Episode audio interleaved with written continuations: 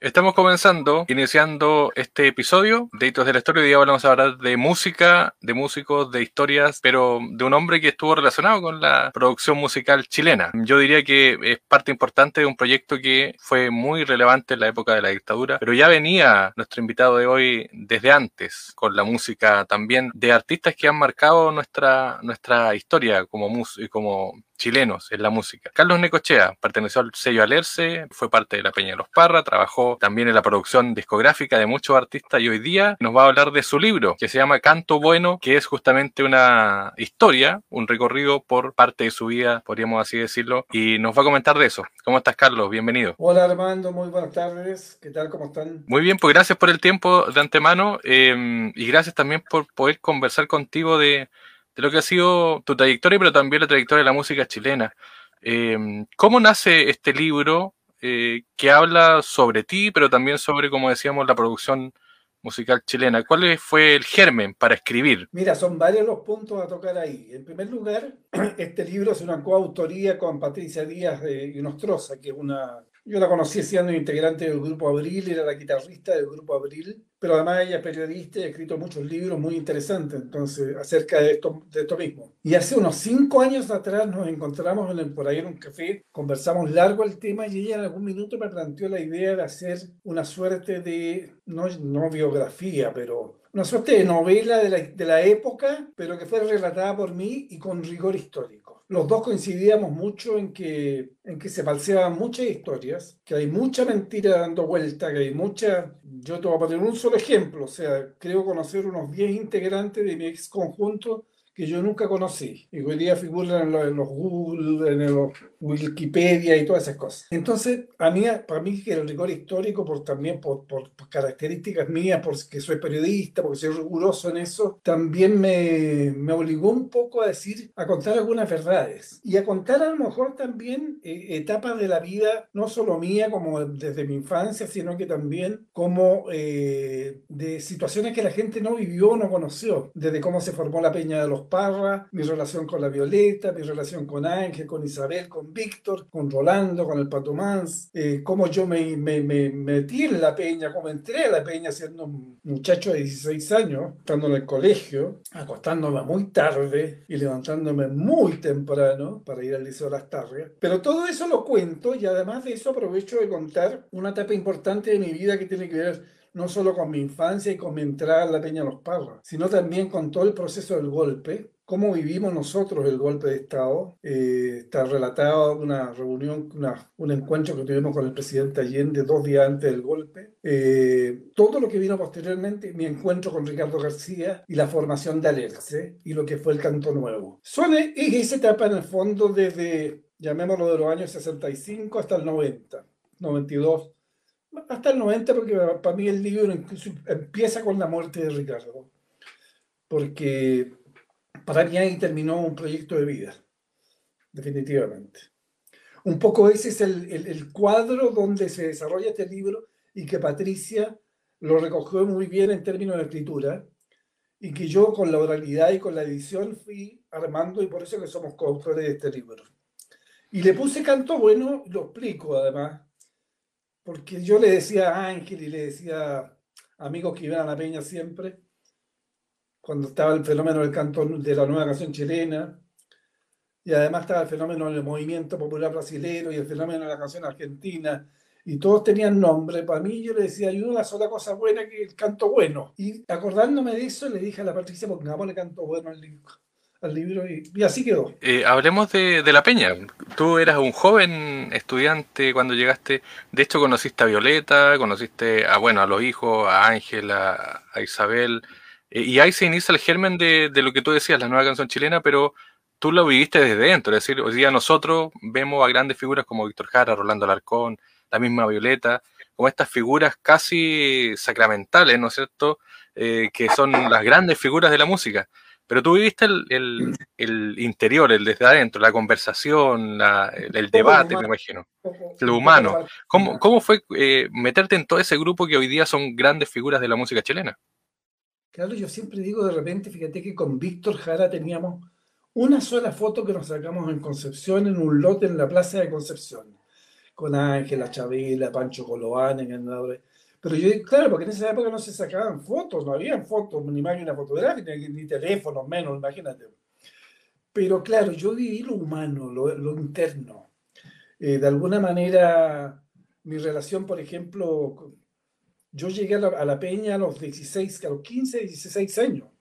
Yo estaba en el colegio y un gran primo mío, mío Ernesto Parra, que no es pariente de los Parra, pero que a lo mejor fueron parientes alguna vez, eh, él, fue un par de veces y me, me, nos invitó a nosotros. Y yo como era el primo chico, partí con ellos. Y esto de, me embrujó. O sea, yo ya tenía de alguna manera desde los 14 años que compraba los discos de Cafrune o de los Chalchareros, ya tenía una onda por ahí.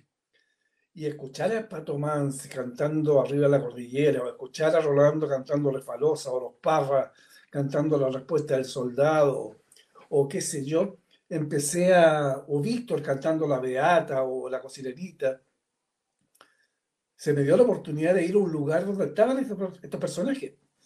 Entonces llegamos a la peña y yo me enamoré de ahí. Me enamoré de ese espacio, de ese lugar. Es, esa fue mi segunda casa y de alguna manera fue mi casa. Y los seres que estaban adentro fueron mis formadores también. Por eso que es más íntima la relación y si bien no es tan gráfica o no es tan elocuente o tan política, mis relaciones con, con, el ángel era que yo llevaba a la peña los cuentas y cuántas entradas había, cuántas no, cuánto vino hay que comprar, cuántos ceniceros se robaron, cuántos vasos se quebraron. Pero también eh, estaba el terminar la peña a la una y media de la mañana y los días viernes en la noche, porque yo por suerte el sábado no tenía clase en el colegio. Yo estaba en quinto año humanidad en esa época. Eh, nos íbamos con Víctor con el flaco Joseleski, integrante de mi conjunto, con mi hermano, con Pedro Aceituno, a un café que estaba en San Francisco con la Alameda, que se llamaba Las Palmeras. Y no se llamaba Las Palmeras por casualidad, sino porque servieron las palmeritas chiquititas junto con el té. Y nosotros eh, tomábamos té ruso, que le llamaba Víctor, porque era un té con limón, té con rodajas de limón. Y nos íbamos, fíjate que a la una y media, después que terminaba la hasta las tres a seguir conversando de la vida, de, que ese chaquetón que te trajiste de Inglaterra, Víctor, es muy lindo, tenés que regalármelo después, cosas de ese tipo. O que Víctor me reclamara a mí y me decía, ya, Carlitos, sabes que hay que subir los sueldos de los artistas a la bella, pero es que está yendo muy menos gente, entonces éramos una cooperativa, nos repartíamos de alguna manera. A pesar de que, claro, Ángel y la Chavera eran los dueños, pero, pero teníamos un sueldo que lo era prorrateado. Pero esa parte humana es la que yo un poco muestro en el libro. Te fijas, y le conté a Patricia. Porque es una parte que nadie conoce. O sea, nadie, nadie muchos la vivieron como yo, pero algunos ya no están. Yo me atreví a contarla ahora. Eso es lo que pasa. La vivió también Pedro Aceituno, la vivió Ernesto Parra, la vivieron muchos, muchos compañeros míos. Pero bueno, yo quise contarla porque se dieron, he, he escuchado tanta cosa, tanta, tanta fábula, tanta... Se ha creado se mucho mito. Mucho mito, entonces, correcciones que a mí me parecía necesaria hacer, o sea, eh, yo de repente me meto a Google y veo, o a Wikipedia, y veo que Patricio Mans hizo la canción en el año 71, elegida para la muchacha roja, presentada al Festival de la Nueva Canción Chilena, en homenaje a Gladys Marín. O sea, yo leo eso, yo a la Gladys la amaba además, entre otras cosas, gran mujer, y sin embargo, tengo que rectificar eso y decirlo en alguna parte. Patricio Mann en esa época era militante del MIR. Y esa canción se la hizo una muchacha desaparecida del MIR.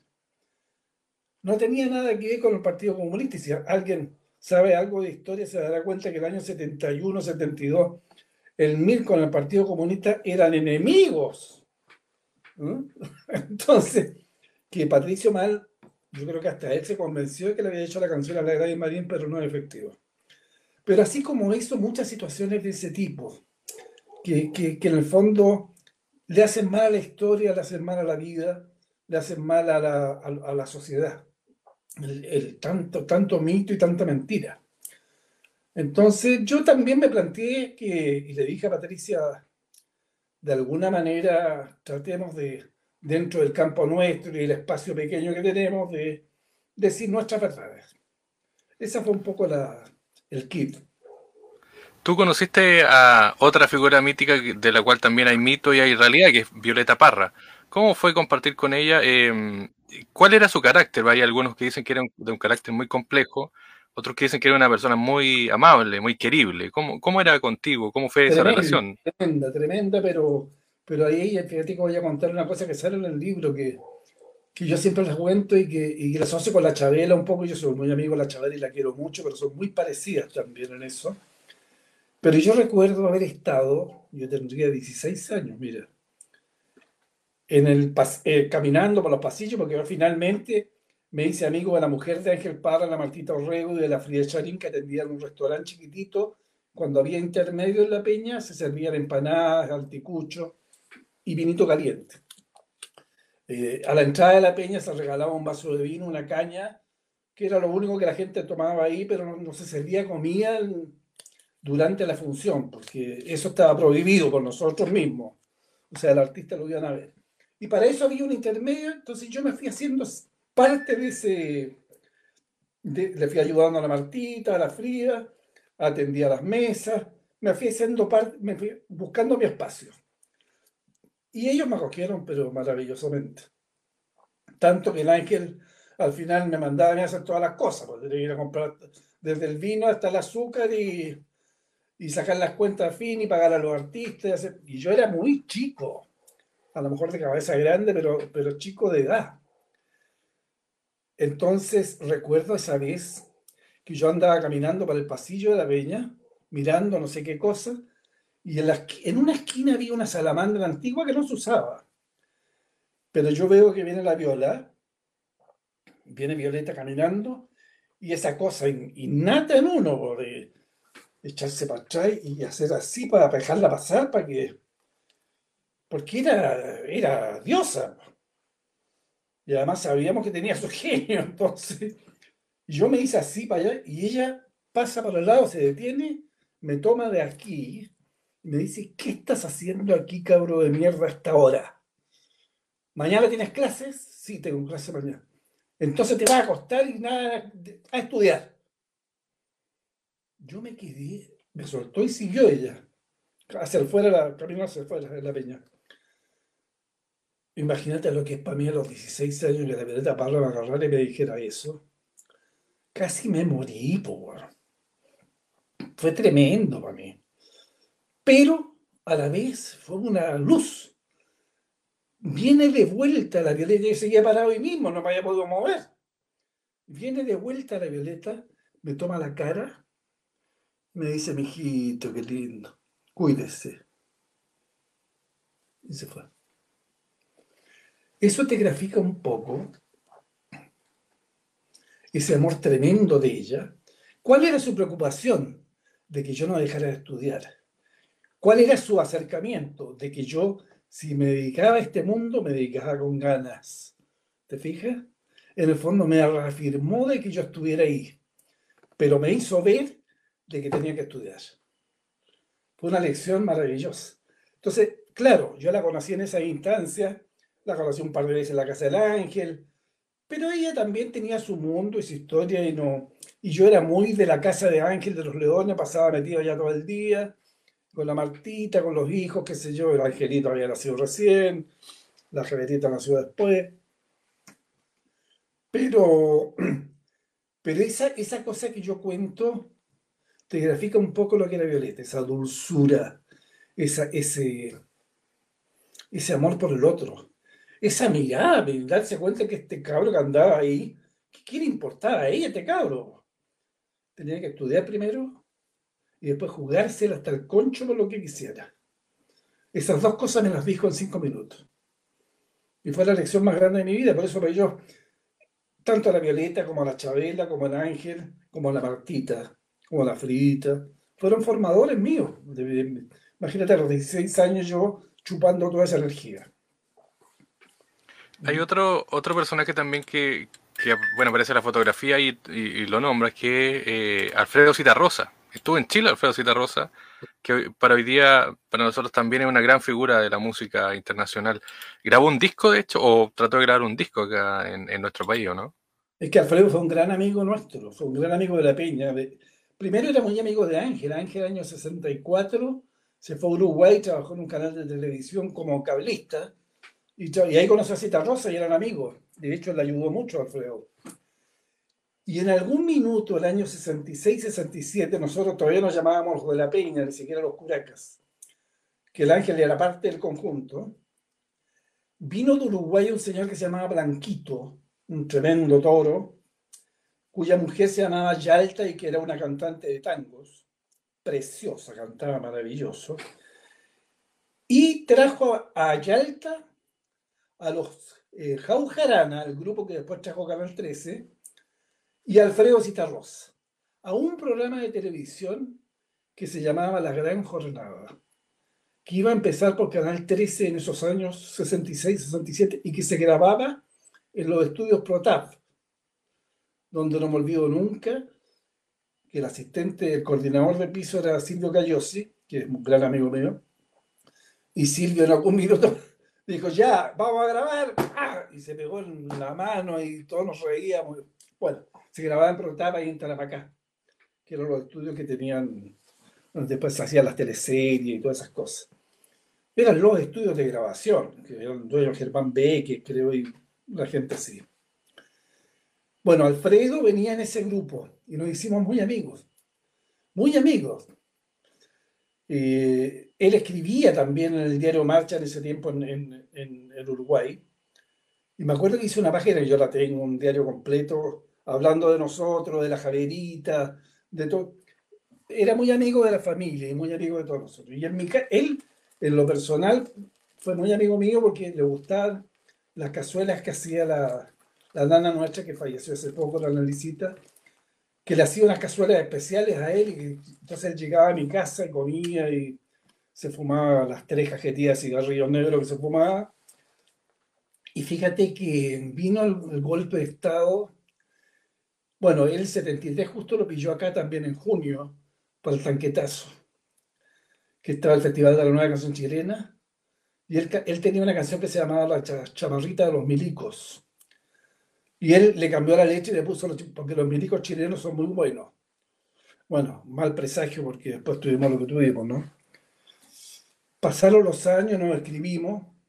Él se escribía mucho más con mi amigo Ricardo Celesque, que vive en México, de los Curacas también, que escribe el prólogo del libro junto con Víctor Manuel, el cantor español. Y pasaron los años y con Ricardo García, el 80 por ahí, él estaba exiliado en Madrid, eh, Citarros. Y estaba muy mal, estaba muy deprimido, estaba muy afectado. Y lo fuimos a ver a su departamento. Yo no me olvido nunca esa imagen porque fue muy fuerte para mí, sobre todo conociéndolo a él, que era precioso, que era un tipo elegante, con su corbata siempre abrochada, con su guitarra fleta en la mano. Era maravilloso. Pero con su cigarro que no lo soltaba nunca. Y me acuerdo haber llegado al departamento en Madrid, oscuro, oscuro, oscuro, oscuro, oscuro, pero muy oscuro. No había ventana, nada, nada es un departamento de una persona depresiva. Y estaba muy mal. Se levantó con una bata, nos atendió, nos abrazó, cariñoso, pero él estaba mal. Echaba de menos mucho Uruguay. Bueno, su vuelta fue apoteósica también por, lo mismo. Pero recuerdo que yo a él le preguntaba, le dije, Alfredo, ¿cómo estáis encerrado aquí? ¿Por qué no estáis actuando? Y me dijo una frase que nunca me voy a olvidar. Me dijo Carlito, yo soy un buen cantor y un buen poeta. Y yo cobro caro. Y si no me pagan lo que yo quiero, no voy a actuar.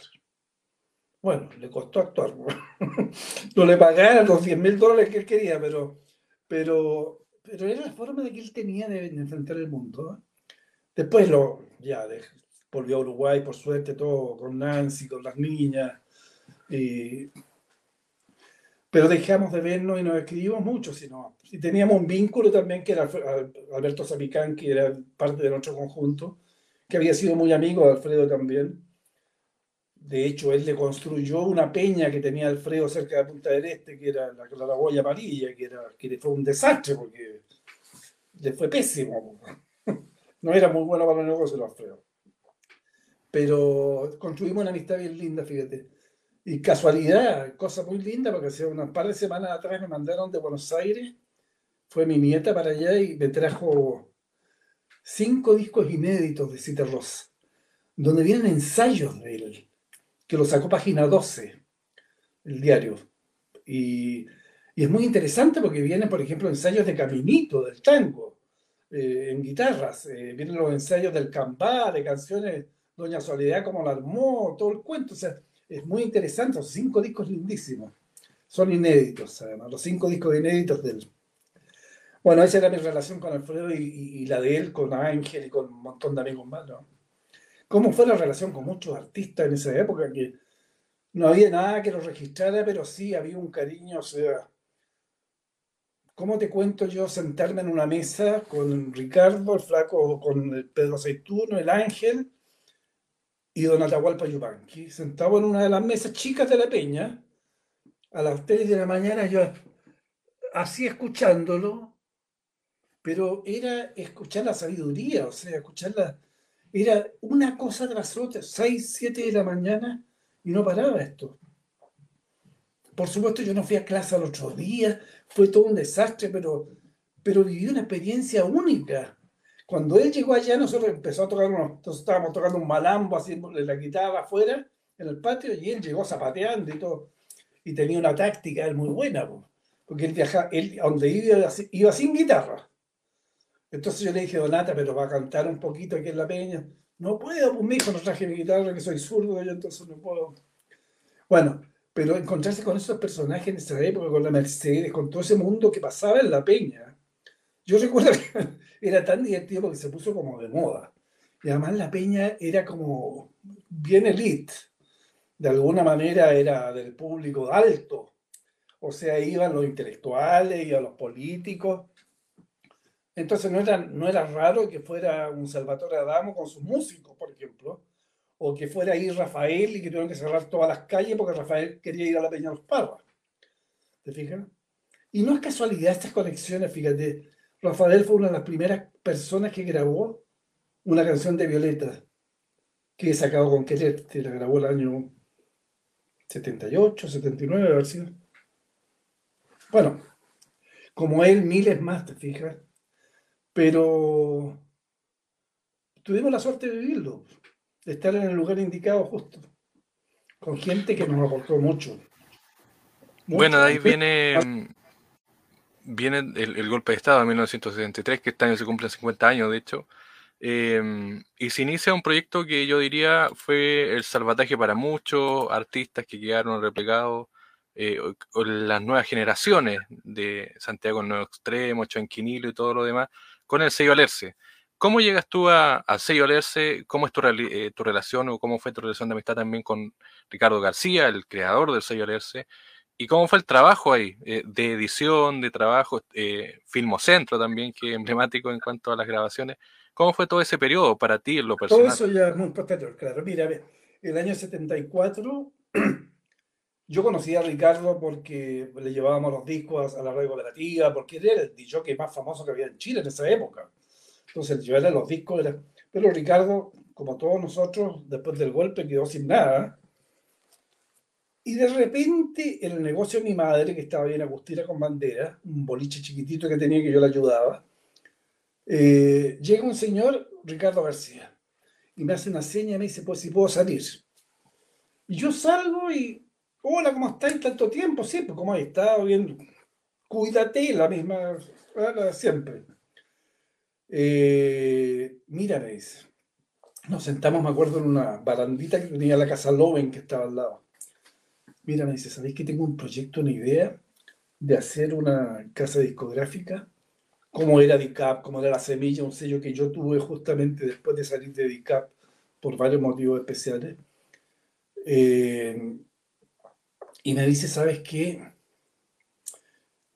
Necesito que tú te hagas cargo de la dirección artística de esta compañía. Entonces yo le digo, mira, yo estoy terminando periodismo en este minuto en la católica, voy a dar mi examen de grado justo ahora, estoy reocupado, me vengo a ayudar a mi mamá, déjame pensarlo un poquito, pero dame más ideas. No, me dijo, no tengo nada más, te tengo a ti nomás, si es que hacemos algo. Y yo dije, yo con este hombre voy a todas partes, porque Ricardo era un... Que si bien los padres me formaron, Ricardo fue un padre más para mí, o sea, fue el que me guió en la vida todos estos últimos años. Y por eso que a la salida de la muerte de él yo me fui para abajo y chao. Y decidí salir justamente dedicarme al periodismo y a la asesoría comunicacional y otras cosas. Pero finalmente con Ricardo quedamos en que yo le iba a contestar y le contesté el otro día, fui a la disquería de él, ahí en Santo Domingo, y le dije, mira, sí, pero tú tienes que respetarme que yo le vengo a ayudar a mi mamá siempre en el negocio. Y que estoy dando un examen de grado, así que también, y tengo que hacer la práctica además ahora. Ah, pero mira, justo a mí estoy en el Radio del Pacífico, ahora me hicieron un huequito ahí y yo te meto como haciendo la práctica y pues yo la iba a hacer en el puro Chile, pero el puro Chile murió el 73, pues, no pude hacer la práctica, entonces la hice en la Radio del Pacífico, en el fondo no hice nada porque lo asesoraba él y toda la cosa, pero los papeles firmados al final por Jorge Maquena, que nos ayudó mucho en esa época y le ayudó mucho a Ricardo. Jorge Maquena era, fue el representante del Chico Viergo después. Bueno, pero un hombre que es absolutamente de derecha, pero que con nosotros se portó absolutamente derecho, sobre todo con Ricardo. Y ahí empezó esta historia con Analierse y con Ricardo decidimos qué hacemos primero. Entonces dije, mira, yo tengo, porque yo había poquitos meses antes, antes del golpe, no sé si tengo tiempo para contártelo, pero te lo tengo que contar. Sí, por favor. Eh, poquitos meses antes, o un año antes más bien, el 72, a fines del 72, eh, yo le digo al Ángel de repente, ¿sabéis qué? Yo noto que las liquidaciones de DICAP, DICAP no distribuía los discos a nosotros. DICAP era la discoteca de cantar popular, que era la que estaba de moda en ese minuto. Que era de la juventud comunista, ¿no? Pero era de la juventud comunista. Nosotros, yo no soy comunista, nunca fui. Ángel tampoco. Eh, Ángel estábamos, coqueteaba más con el MAPU, pero bueno, da lo mismo. Lo importante es que trabajábamos todos juntos y eso sí que era, un, era lo mismo. Pero yo me di cuenta que la liquidación era muy rara. Entonces le conté al Ángel y le conté a Rodrigo Ambrosio, que era un gran amigo nuestro, que era el secretario general del MAPU en esa época, que falleció el 72 en un accidente automovilístico cuando los autos no tenían cabecera. Fiat 600, se colocó. Era un gran político chileno, había sido un estadista maravilloso. Bueno, le cuento y, y, el ángel me dice, averíguate más. Hablé con Isabel y la Isabel tocó los pitos y consiguió una, y la Isabel en esa época estaba en la Juventud Comunista y en el Comité Central. le pidió a la Gladys Marín una reunión y armaron una reunión. Con todos los artistas que pudimos ir, algunos Inti, los Rosalinas, qué sé yo, y los ejecutivos de ICAP. Y los ejecutivos, y la Gladys le pregunta a los ejecutivos, bueno, ¿qué pasa con esto de que parece que están liquidando un poco, porque nos pagaban el 10%, cosa que mientras las otras compañías pagaban el 1,5%. Ya era un gran avance. Pero sin embargo yo notaba que la liquidación se hacía sobre el 80% de las, de las ventas. Entonces dije, ¿por qué en promoción? que no, no entendíamos. Finalmente los, destapamos la olla y el director de DICAP de esa época dijo, no, que efectivamente nosotros hemos hecho un descuento de un 10% para campaña de finanzas de la juventud. Y la Gladys Marín se paró, los subió y los bajó, nos pidió perdón a todos nosotros, y bueno, nosotros, no somos comunistas, no tenemos por qué financiar a la juventud comunista. Y además, si lo quieren hacer, pregúntenlo o díganlo. La Gladys los subió y los bajó. Yo tengo un respeto por esa tremenda mujer, se la jugó, pero, y, los, y les dijo, nunca vaya, nosotros nos dijo, Ustedes tienen la libertad de hacer ahora lo que quieran, porque esto no puede volver a pasar. Fue una lección importantísima. Eso permitió de que yo, volviendo a la peña, contarle a Ángel, que por supuesto no fue a la reunión, me mandó a mí, eh, contarle a Ángel estaba Rodrigo, y yo le dije, ¿por qué no enviaron un sello tú? Y yo armé un sello que se llama Colección La Semilla. El MAPU de Rodrigo Ambrosio tenía una editorial en esa época que se llamaba La Semilla. Entonces yo le puse Colección La Semilla y él me ofreció un espacio en la calle Bandera al lado del Cine Metro, en el quinto piso donde tenían la editorial, y me dijo, yo te presto plata de hoy día, 300 mil pesos para que partáis. No, plata de hoy día deben ser un millón. Un millón, ya. Pero con un compromiso, dijo. Con un compromiso doble. ¿Ya cuál sería? Primero, que me lo devuelvas. Y segundo, que nunca milites en el MAPU. Como yo era socialista, eh, sabía que no iba a mitad, pero él no quería esas confusiones un tipo tan transparente que no. Dijo, esto no tiene ningún interés de ese tipo. Tuve la suerte a los seis meses de devolver la plata. Gracias a que la Chabela Parra se la jugó y me pasó un máster de las décimas de la Violeta, que no estaban absolutamente inéditas. Yo edité ese disco y además edité un disco del Tito Fernández que hice con boleros de él, que se llamaba Boleros, y que fue un éxito. Y además un disco de Se cumple, un año se cumple, que había sido sacado por la IRT, lo reedité a través del sello. Entonces con eso hice un poco de caja y empecé a grabar con el Gitano Rodríguez, con el Payo Rondona, y ya eran muchos los artistas que iban a trabajar con nosotros por esta molestia que tenían con DICAM, que después la molestia se trasladó a Europa al exilio cuando hicieron 20.000 negocios y, y, los artistas tuvieron que devolver la matriz a todos los artistas para que no siguieran profitando de ella. Fue un episodio bien negro ese. Pero en definitiva ellos en su época hicieron un trabajo muy bueno de distribución y de aglutinación. Pero finalmente yo terminé eh, haciendo este sello de disco y por eso que Ricardo también me llamó a mí para hacer Alerce, ¿te fijas? Para que yo dirigiera de alguna manera artísticamente. Y como yo tenía ese disco y tenía el del Tito Fernández y tenía, era dueña de las matrices de los Curacas, era representante de ellos, teníamos tres discos. Yo le dije, mira, partamos con estos discos mientras yo busco. Y en una de esas por ahí me acuerdo que Jaime Chamorro, uno de los integrantes del grupo Chamal, mi ex mujer, la Jimena Casarejos, trabajaba en la tercera, hizo, estaba, estaba haciendo, trabajando de periodista. Y se conocían. Entonces yo le dije, acompáñame porque voy a ver un grupo que se llama Chamal.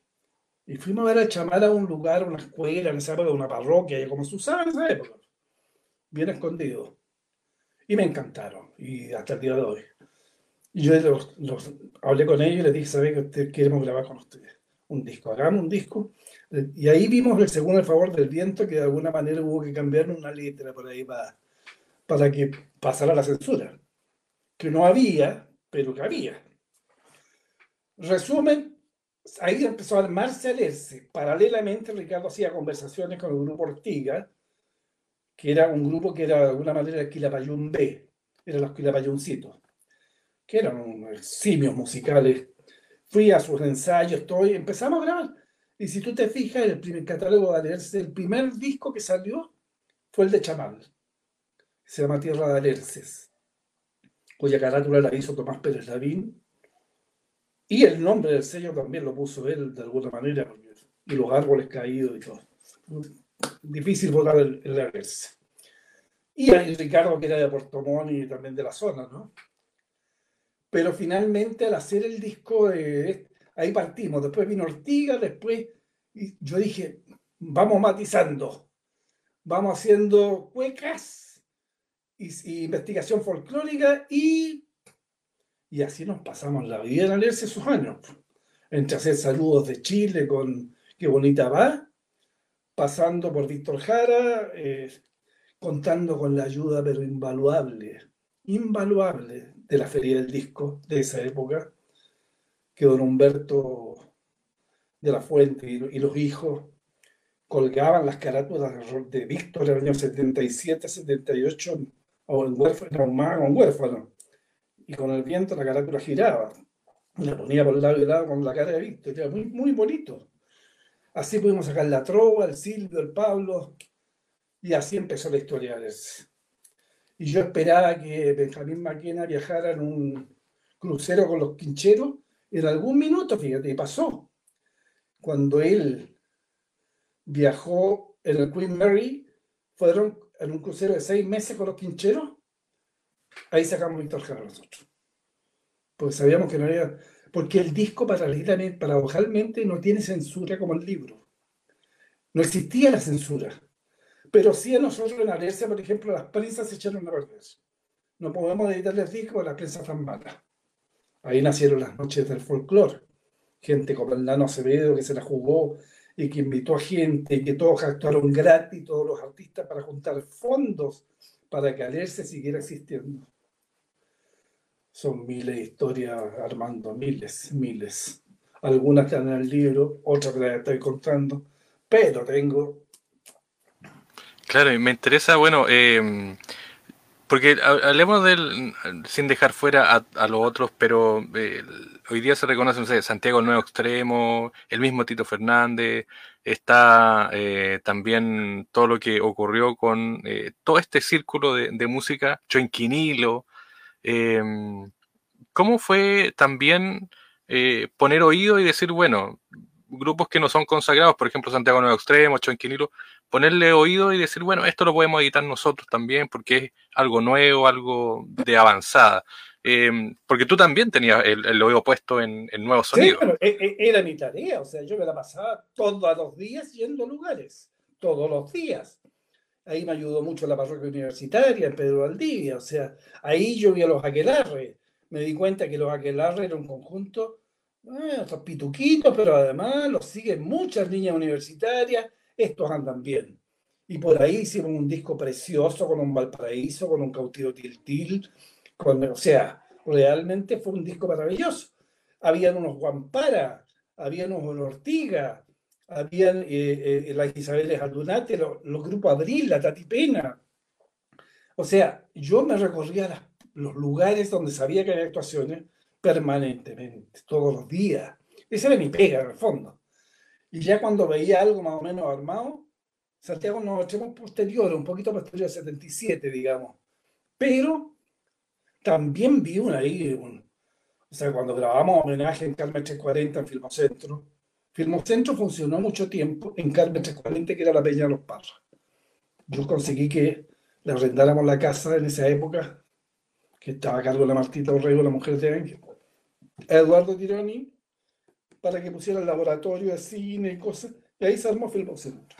Después terminé siendo socio de ellos, pero en el estudio de grabación con Pancho Vargas, Jaime Aguirre. Pero ahí nace, de alguna manera, con Santiago Noche cuando grabamos homenaje, me acuerdo, cuando grabamos, perdón, a mi ciudad. O sea, las cosas que pasaban en esa época, que a lo mejor tú no tienes idea, pero eh, de repente a mí se me ocurría, en mi ciudad me murió un día, chico, a Chico Lever y, y, si le ponemos un poquito de ambiente de auto, así como mi ciudad, entonces yo saco el micrófono para afuera de, de Carmen, ahí en la calle, a grabar bocinazo y todo. Y después ellos con unas amigas, amigos que se hicieron coro y se transformó en la versión que es. Que funcionó, pero era a lo mejor una tontera, te fijas. Pero ese era mi trabajo, yo lo sé así. Yo también venía un poco de no saber tanto de aprender sobre la marcha. No era que yo fuera un director artístico, era productor, era, lo, las hacía todas, ¿te das? Pero, pero, pero fui aprendiendo y me rodeé de mucha gente, estaba muy cerca de gente que también sabía hacer su trabajo. O sea, yo con Jaime Aguirre pegábamos una mirada y sabíamos lo que estábamos haciendo cuando grabábamos, cuando Jaime era ingeniero de sonido, no ministro de cultura. ¿Mm? Eh, me interesa también saber, eh, porque claro, con el avance de la vida de las personas, a veces algunos terminan bien y otros no tan bien. Pero tú fuiste, eh, estuve en tu casa, de hecho, creo que casi un año, Tito Fernández. Y además lanzaron el disco, este de la Casa Nueva, que fue la gente hoy día no, no lo dimensiona, pero fue un fenómeno nacional impresionante, ¿o no? O sea, el Tito Fernández fue en los años 70 al 73 uno de los fenómenos musicales más grandes de Chile y de América Latina. Lejos, lejos. El Tito Fernández podía llenar la peña sola o llenar, o llenó, como llenó la UNTA en esa época, que era el gran centro que usaba Pinochet después, que tú sabes que abajo tiene pesas. Entonces, que era el Diego Portales después. El Diego, claro, tiene pesas abajo el gran salón, lo que hace que tú hasta 1200 personas te caben. Cuando vas de 1300 las pesas empiezan a acusar eh, rojo, por lo menos así era la idea. Yo me acuerdo que estaba en rojo completamente un recital de Tito Fernández. El Tito Fernández en junio del 73 firmó en el Juventud Comunista. Me mostró su carnet. Vivió en mi casa porque Carlito cochea. O sea, el Ángel Parra fue a Valdivia a un recital con la Martita, dio el recital y la Martita en una feria de esa de Jalavera. La Martita vio a este cabro que cantaba y dijo, este gallo es muy bueno, llegó a Santiago el gran ojo que tuvo ella de traerlo a Santiago. ¿Y a dónde lo alojamos? En la casa de Carlito Necochea. Un año vivió en mi casa, en mi pieza. Yo estudiando en el colegio y él a las 4 de la mañana escribiendo sus libros. Éramos muy amigos. Yo creo que lo que pasó con él este último tiempo, yo creo que su muerte fue, y se lo dije a su hijo, yo a Marco Antonio, lo mejor que podía pasarle era morirse al Tito. Yo no sé si el camino se desvió, se transformó en... Tu, tu amistad muy rara, muy rara. Yo dos veces, una vez íbamos a Venezuela con él, no pudo porque el Bim Bambú entró en ese mundo que, no sé, mira, yo ahí le perdí la pista y, y si bien es cierto, siguió grabando en Alerce, porque me grababa, yo contrataba el estudio de repente y tenía ocho horas y me hacía tres discos del Tito Fernández. Y cada disco vendía 10.000, 15.000, 20.000, 30.000 copias cosa que solamente hacía gente como Chuenquenilo. Chuenquenilo, por ejemplo, sin haber actuado nunca en televisión. Creo que una vez yo lo llevé con el Flaco Domínguez, hicimos una, en especial dentro de esa gigante, que ahí teníamos un espacio chiquitito para hacer sobre el canto nuevo. Una vez creo, pero nunca nos tocaron en la radio en su vida, excepto Miguel, Dabañino, qué sé yo, nuestro canto. Ellos vendían 100, 120 mil copias. Po. O sea, y estaban en Valdivia en esa época. O sea, así como la sexual democracia, que yo lo traje de Valdivia a grabar acá, y fue un pencazo. Después terminamos en el Festival de Viña. Fueron todas cosas que sucedieron por, por casualidad, pero por una casualidad también dirigida, o sea, de alguna manera buscada. Entonces la relación con el Tito fue, fue muy buena todo el tiempo y él fue muy importante yo que debo decirle a todos, ¿ah? que el Tito Fernández hasta el año 73 era un revolucionario que dejaba la crema en este país. Después se transformó Alvarito Corbalán y todos sus amiguitos y todas sus historias que yo, y ahí se acabó toda la historia. Nunca más lo vi. El último tiempo me llamó su hijo y me dijo que él quería hablar conmigo. Pero yo le dije que yo no iba a llamar al teléfono donde me iba a contestar su mujer, que es una mujer que es amiga de Álvaro Corbalán y que yo no estoy dispuesto a eso. Que le mando mucho cariño que se cubriera. Nada más. No puedo negar que, que, tuve una amistad con él. Ni jamás lo voy a negar. Y no puedo dejar de decir que fue un personaje muy importante en la música chilena. Pero que se fue desdibujando, desdibujando, desdibujando. O sea, el Tito Fernández nosotros lo llevamos a hacer una Olimpia de París una Olimpia de París, solo con el guatón Roberto Parra la guitarra. ¿Ah? O sea, era un personaje a ese nivel. Los Quilapayún no fueron, no pudieron hacer de repente el Olimpia, o lo hicieron una vez, no sé si había tanta gente, pero el Tito Fernández, él, y mira lo otro que te voy a decir, Lucho Barrios, también hicimos una Olimpia París con él. Lo hicimos, digo, porque ahí estaba un gran amigo nuestro, que es Guillermo Jaschke, chileno, padre de un gran concertista musical que es, que Marcelo de la Puebla, un concertista de guitarra que vive en España. Bueno, pero Guillermo Jaschke, el amigo del, de Bruno Cocuatre, el dueño del, del Olimpia. Gracias a eso Y si tú te acuerdas del año 74, el primer evento que se hizo fue la Peña de los Parras en el Olimpia de París. y... icónico. Y, haciendo un resumen del libro, porque obviamente la gente que lea y que va a leer el libro va a ver fotografía y hay grandes figuras. Eh, Joan Manuel Serrat, de hecho el prólogo es de, tú lo decías, Víctor Manuel. Em, haciendo un resumen de, ese camino, Carlos, ¿qué, son las cosas que te deja? Así que haciendo como una mirada hacia atrás, decir, bueno, me tocó esto, lo, busqué, quise hacer esto, me faltó esto otro. Bueno, eh, eso ya lo verán después otros, no sé, pero yo diría que, que hice todo lo que quise hacer y que fui consecuente y sigo siendo hasta el día de hoy con lo mismo que hice y que estoy haciendo. Y hoy día estoy más callado, estoy más leyendo en mi casa, estoy más jubilado, estoy más renunciado a muchas cosas. Pero todo lo que pasó y todos los artistas que, que, que claro, tú hablas de Serrat, hablas de Víctor Manuel, Anita Belén, pero son gente que uno fue conociendo en la vida y que y fue gente que fue muy importante para Chile y que se la juzgaron por Chile. O sea, ¿cómo no voy a agradecer a un Víctor Manuel que para el 88 se pagó un pasaje de su bolsillo para venir a Chile, dormir en mi casa, actuar en la, en la gran concentración de la Panamericana, cantar Madre, la mujer de Calama pescar el avión e irse. No se quedó a los cócteles después del, No, se fue. Y desde España me llamaba y me decía, Carlito, vamos ganando, vamos ganando. Él sabía, iba más adelantado las noticias con, no, no, los cómputos están mejor acá. Entonces, mira, tú le preguntas a Víctor Manuel hoy día de Chile y sabe más que tú y que yo juntos. Bueno, tuvo una novia chilena en el año 73 cuando yo lo conocí en 72 en Viña y fue muy divertida la historia. Y la Anita se ríe mucho con eso. Pero, pero gente, o Serrat, gente invaluable, o sea, gente que se... El, no sé, son muchos. Todos los que han venido, todos han dejado, han dejado tremendos trabajos. Y por eso es que Víctor, cuando yo le mandé parte del libro, me dijo, Carlito, pues, quiero escribir algo. Y lo puso. Y puso algo lindísimo ahí. Eh, ahora que tengo dos patrias, porque para él es español y es chileno, ¿te fijas? Y es muy lindo eso. Entonces, claro, un resumen de mi vida es, creo que hice lo que tenía que hacer en el, minuto que había que hacerlo, ¿no? Me equivoqué en muchas cosas, acerté en muchas otras.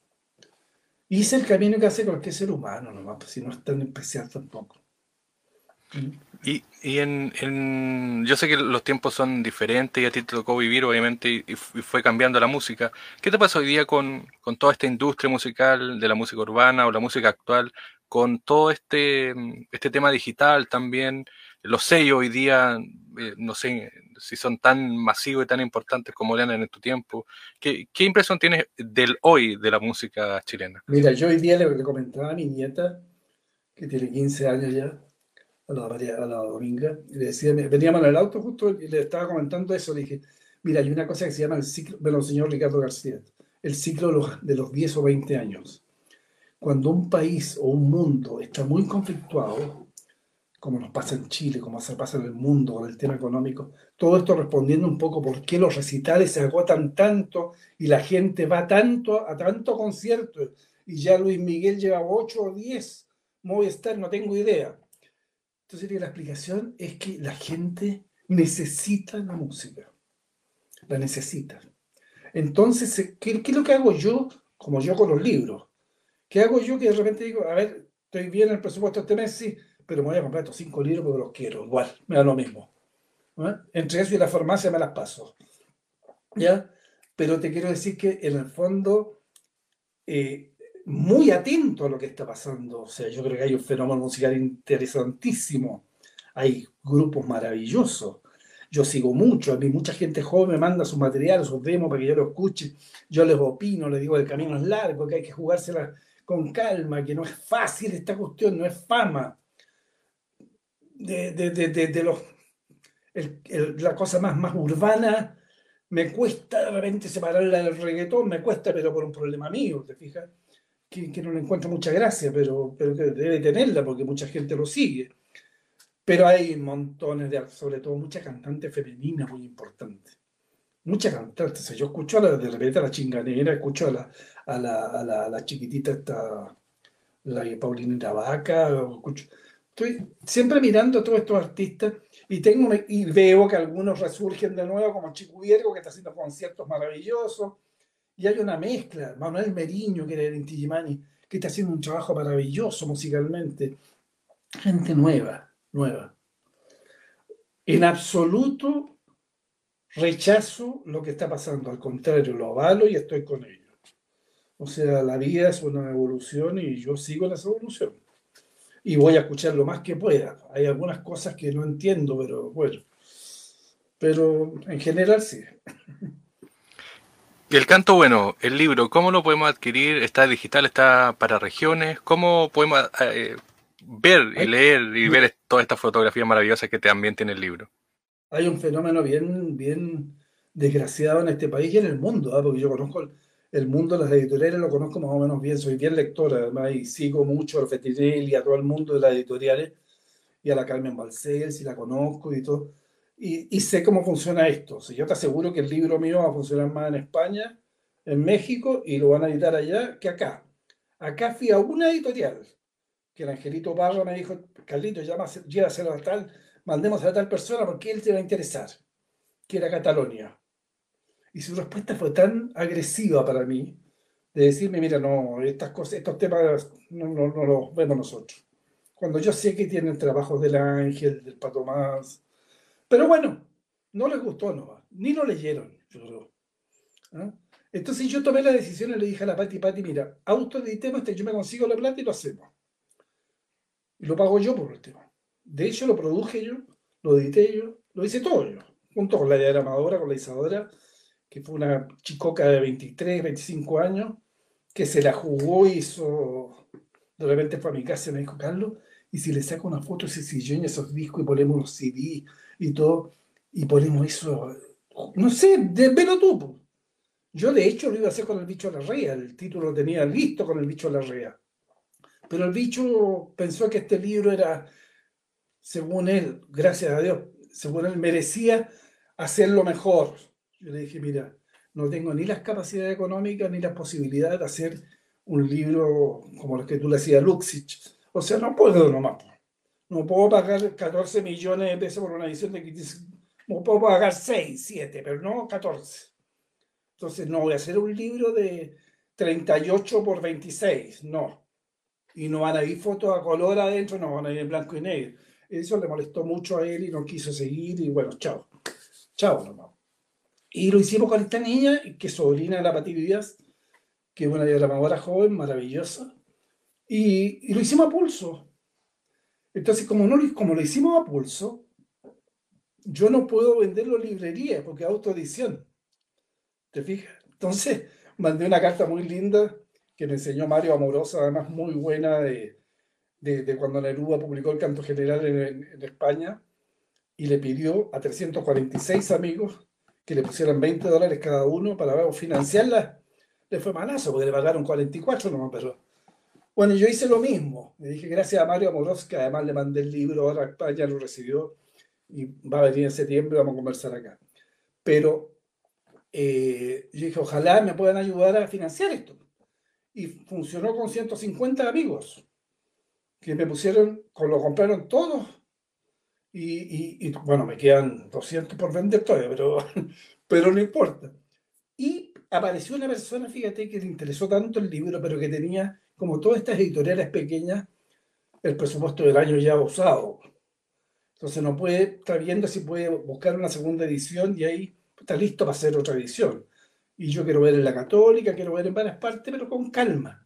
No tengo ningún apuro en moverlo así tan... Y él es Seibo Producciones, que da uno Totoro. Él eh, se llevó 50 libros, 44 libros, y, y repartió a consignación en librería chiquitita, o sea, no chiquitita, por la que leo el Parque Forestal, por ejemplo, La Lolita, ahí está el libro, por si acaso, si alguien lo quiere comprar. Ahora, yo iba a hacer un conversatorio el sábado pasado, sábado 20, acerca del libro y había harta gente interesada, fíjate. Y desgraciadamente pude avisarla muy pocos. Y fue mucha gente, desgraciadamente, y no tengo cómo explicarles, pero a través de esto a lo mejor sirve. Tuve que suspenderlo. Porque ahí, el viernes en la tarde falleció mi hermano amigo Augusto Góngora, que era como hermano, entonces no iba a estar haciendo un conversatorio yo por ningún motivo.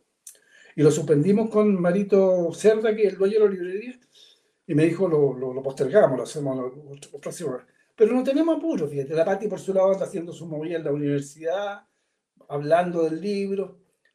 Yo, mi intención, mi mejor intención, es como le decía a Anita Rosa Roma hoy día, una periodista, que ella me dijo, ¿por qué no dejamos un libro de esto en la biblioteca del Colegio Periodista? Feliz, se lo mandé al tiro. En las bibliotecas populares. Y la Biblioteca Nacional, que ya lo, la Pati ya se encargó de llevarlo.